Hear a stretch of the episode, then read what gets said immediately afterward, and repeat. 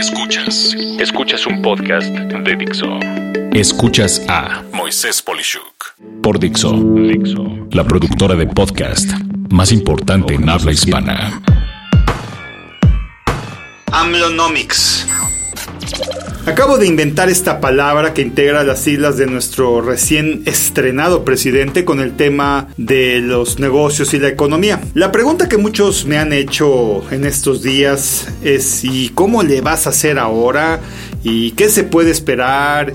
Y así varios cuestionamientos. Definitivamente no tengo los elementos de juicio para criticar, afirmar o negar lo que se pretende hacer, pero sí veo entre líneas la necesidad no solo de este gobierno, sino de cualquiera en el poder, de hacer varias acciones que tienen que pasar y de preferencia pasar muy rápido. A manera de lista, te comento cuatro puntos básicos. 1. El éxito y la riqueza está en la base de la pirámide económica. Lo más importante en mi opinión es el fomentar aceleradamente la creación y operación exitosa de micro y pequeñas empresas. Las economías más sanas tienen una base grande de este tipo de negocios, fundamentales para la economía sana. Se tiene que facilitar la creación de nuevos negocios. Esto es, no hacer un dolor de cabeza el darse de alta como un negocio en la economía formal. Pero lo más importante, las personas con la inquietud de hacer un negocio no deben de esperarse un segundo más a hacerlo.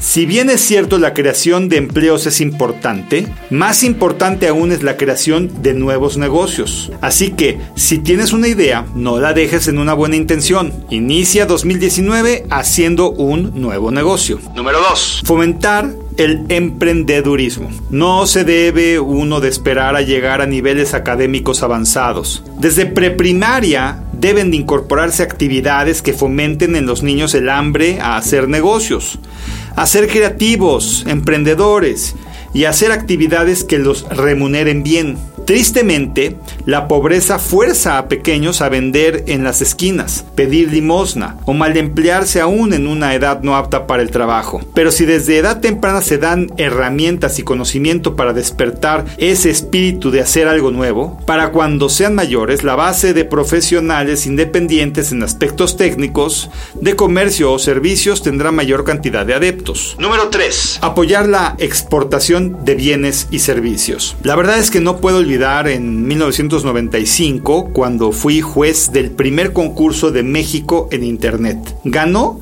un emprendedor de Yucatán que vendía hamacas, pero en Alemania y a precios de 500, 800 y 1200 dólares para los modelos de hamaca individual, matrimonial y familiar. Si eso pudo pasar en 1995, ¿qué podríamos esperar hoy? Solo más y mejores oportunidades. No perdamos esas oportunidades de fomentar la venta de productos y servicios en el extranjero. No nos conformemos con el consumo interno en México, pues si se compite a nivel mundial, se tiene una calidad mundial. Punto número 4. Padrón de talento. Es importante la generación de mecanismos de difusión del talento de los que opten por iniciar su negocio propio. Lo he vivido cuando he apoyado empleados que deciden convertirse en empresarios. Muy raro es el que se arrepiente y más raro es el que gana menos de lo que ganaba cuando se empleaba. La razón es simple, trabajas para ti mismo. A esto se debe de poder ayudar a los recién nacidos en el medio empresarial a destacar sus si bien Internet facilita las cosas, hay muchos negocios y personas que no usan o requieren Internet, que están en zonas marginadas y no por ello su oportunidad de negocio debe de ser menor.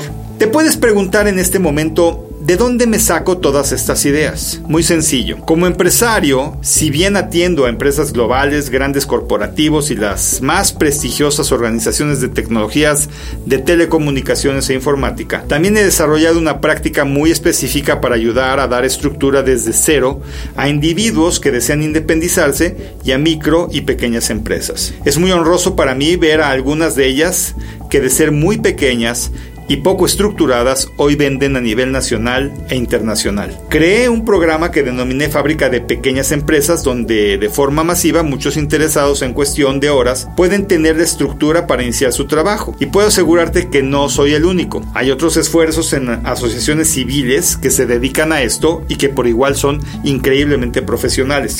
Escuchas a Moisés Polishuk Así que si tienes el interés de hacer algo, no te detengas. En esta y para fines prácticos cualquier época y gobierno, es el individuo emprendedor, el microempresario y el que se animó a hacer algo diferente, el que puede tener en cualquier momento y época la mejor alternativa para lograr un futuro prometedor. Y si puedo ayudarte en algo, déjamelo saber. Soy Moisés Polishuk y agradezco que me hayas escuchado. Hasta la próxima.